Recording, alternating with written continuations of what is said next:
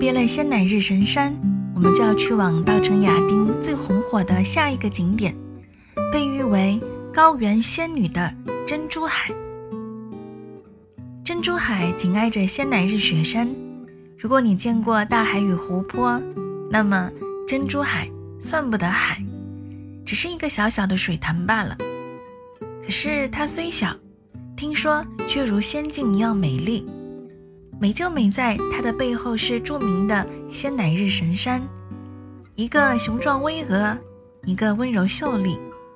或许所有的美都不是孤立的。导游小姐姐说，珍珠海也叫卓玛雍措，卓玛就是藏语里的仙女的意思，措就是湖的意思，所以也可以叫它仙女湖。藏语里的许多人名也非常的有诗意，他给我一一解释了一些人名的意思。比如说，女生很多都叫卓玛，就是寓意仙女；拉姆是形容美丽；男生叫尼玛，象征太阳；扎西就是吉祥。我们就这么聊着走着，很快就来到了仙女湖。看到仙女湖时，并没有像网上描绘的那么神奇，没有泛着翡翠般的绿光，没有冒着仙气，反而是被一大群大爷大妈围住，长枪短炮的架起阵势，好像他们要等太阳出来拍神山和仙女湖的合影。有趣的是，还有一两位大爷坐在湖岸边，双手合十，对着神山的方向念念有词，不停地祈祷说。太阳快出来吧，场面还是非常的逗趣的。哦，对，我们去的那一天正好是阴天，一直有乌云在天上笼罩，光线也不太好。除了看到了巍峨的雪山，如果要观看这些湖景，没有好的光线是映衬不出它的绚丽多姿的。所以，选对合适的季节出游也很关键。如果你不是像我们这样的长途旅行，而是有主要的目的地，比如稻城亚丁。假如你是专程来看它的，那么最美的季节是夏季和秋季。那个时候，漫山的野花和植被五颜六色，映衬着神山和湖泊，会格外的美丽。冬天的话，像我们这样遇到天气不好，就会一直灰蒙蒙的，仙女湖当然也就黯然失色了。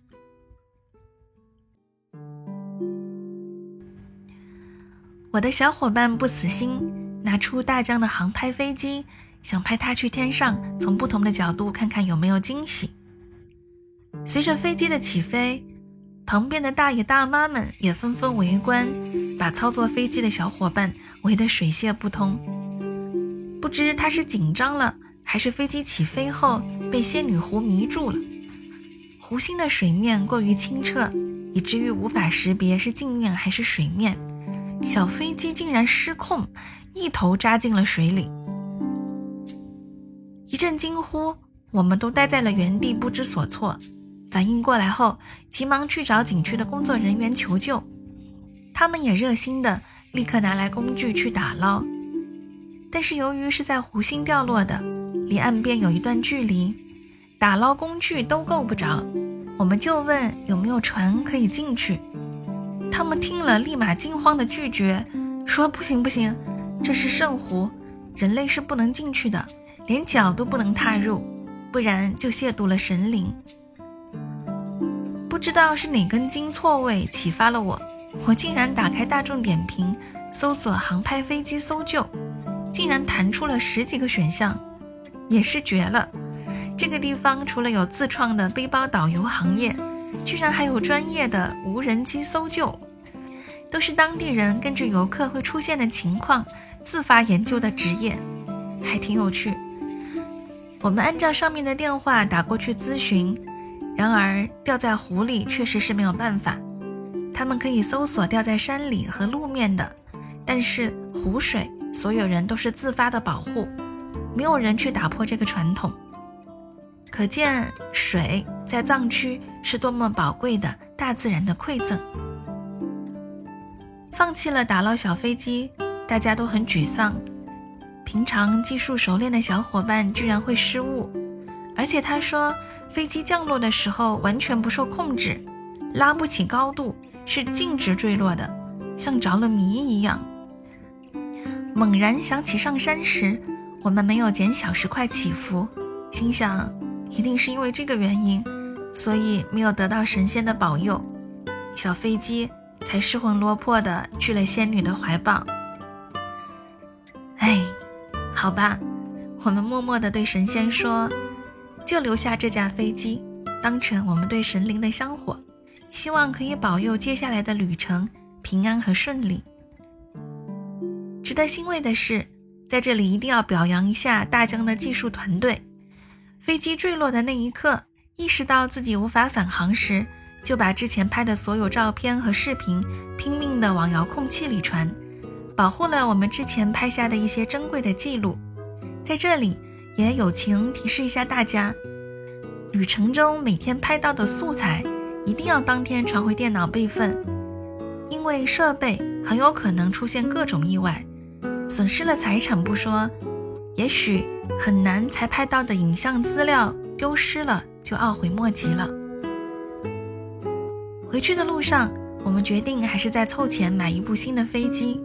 因为后面的旅程还很长，有些人到不了的地方，还是只能派小飞机去当我们眼睛的延伸，不然错过了就很难再有一次这样的机会。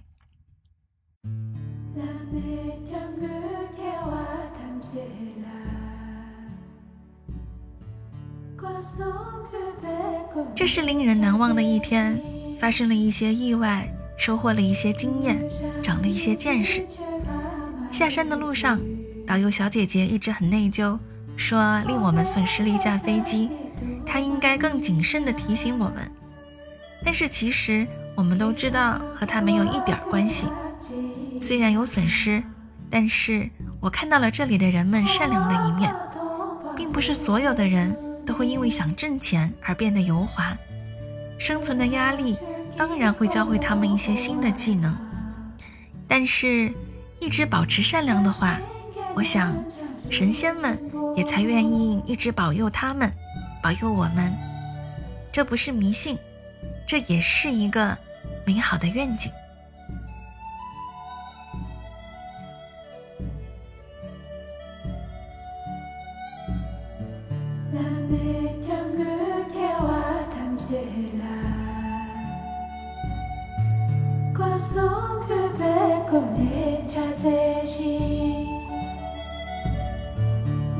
Jamais tu tu vas mal pu Tomber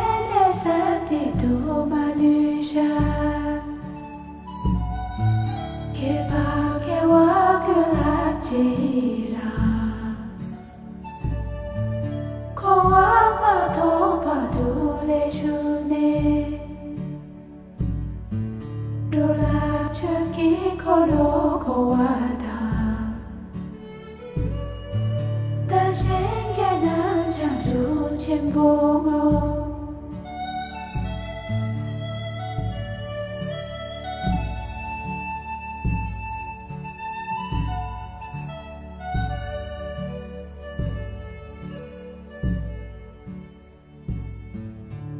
made.